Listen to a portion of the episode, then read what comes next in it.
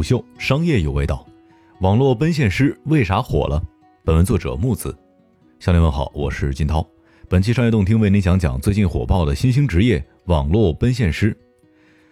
网上曾经流行这样一则笑话：一位用户下单为女网友叫外卖，希望外卖小哥在送达的时候帮忙看一眼女网友是否漂亮，表示事后会给外卖小哥发红包。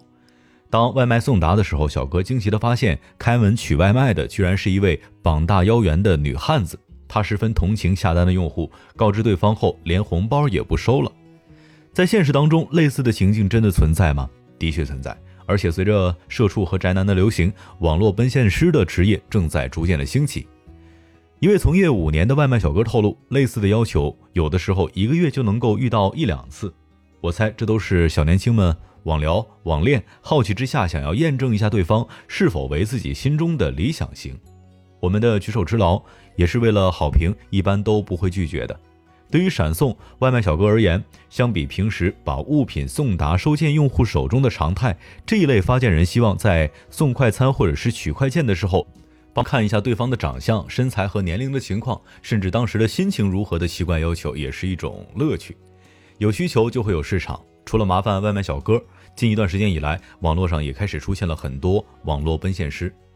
无论电商平台还是社区论坛，你都能够发现网络奔现师的踪影。懂懂笔记在几家主流电商以及二手交易平台上找到了几十条声称可以提供代考察、代奔现的网络奔现师的信息。其中一位网络奔现师描述了自己对于这份工作的理解和实践。他的本职工作是当地一家小公司的市场策划。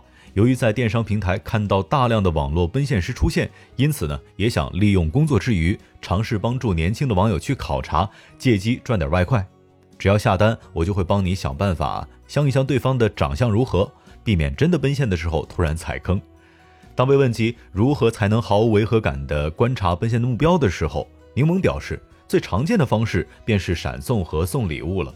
例如，买家线上联系网友之后，称要送对方一份外卖或者一份礼物，取得了对方的住家或者是公司地址之后，再把任务派给网络奔现师。至于是否有零成本的考察方式，柠檬表示可以操作，但成功率不太高。如果买家不想花费购物成本或者是购餐成本，做法就是先了解所认识网友的工作单位、对方的大致体貌或者是当天的穿着打扮以及下班时间，把这些细节发给奔现师。奔现师会赶在网友下班之前到达单位的附近，在公司门口或者是电梯间蹲点考察。这一任务的难度，只要寻找衣着打扮类似的对象，拍照发给买家。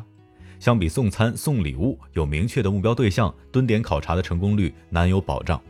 除了柠檬之外，东东笔记也联系到了其他几位网络奔现师，其中有专职的，也有兼职的，大家提供的服务类型基本上大同小异。在本地考察的费用介乎一百到三百元之间，省内差旅、礼物费用等等皆由下单的买家来负担。目前来看，网络奔现师们大多仍是兼职为主。对此，柠檬解释道。待奔现市场需求和收入都不足以让奔现师成为一门新兴的职业，但我相信网络奔现师会流行开的，只是时间的问题罢了。那么，究竟谁在花钱寻找网络奔现师？面积需要这么大费周章吗？根据一份调查报告显示，九五后上网主要诉求是聊天、社交、玩游戏和影音娱乐，其中聊天社交占到了百分之八十五，陌生社交应用占比会比较突出。大量的九五后通过陌生社交应用扩大自己的人脉圈子，甚至是网恋。但互联网的一切都是虚拟的，想要深入了解对方的话，就必须筹划奔现。根据探探联合中国社科院所发布的《九五后社交观念与社交关系调查报告》的显示，近六成年轻用户选择通过社交平台来寻找未来的另一半。对于线上聊得融洽的网友，百分之四十八点六的用户表示有线下见面及奔现的需要。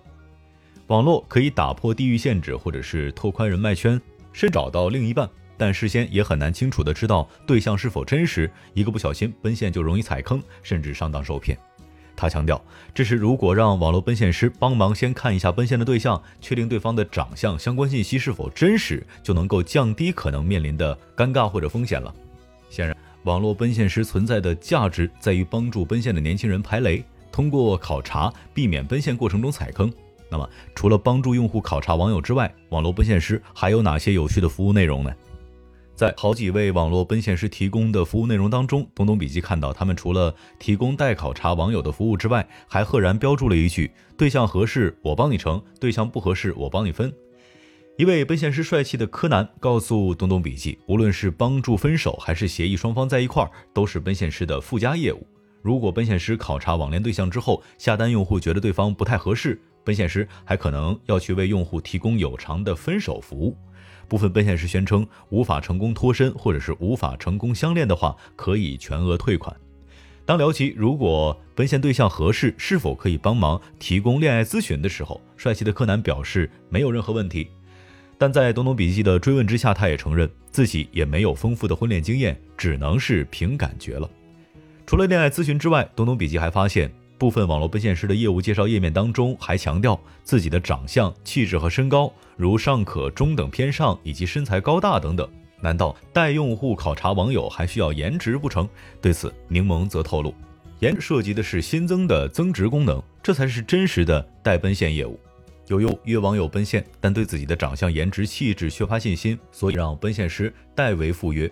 也就是说，约奔现的是用户，但是见网友的则是颜值、气质尚可的奔现师。